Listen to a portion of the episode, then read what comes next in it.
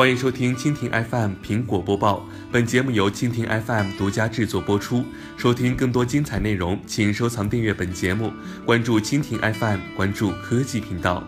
一月十三号消息，二零一八年二月二十八号起，中国内地的 iCloud 服务将转由云上贵州大数据产业发展有限公司负责运营。根据苹果此前发布的消息。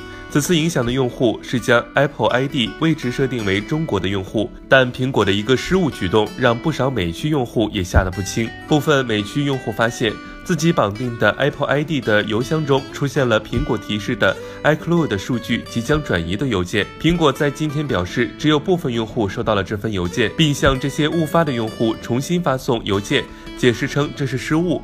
只有将 Apple ID 国家设置为中国的用户，才会将其 iCloud 数据迁移至云上贵州服务器。国区 Apple ID 用户想要在二月二十八号起继续使用 iCloud，就需要同意苹果新的服务协议。在协议当中，苹果明确表示，云上贵州以及苹果中国公司将有权访问用户数据。以上就是本期苹果播报的全部内容，更多精彩内容尽在蜻蜓 FM。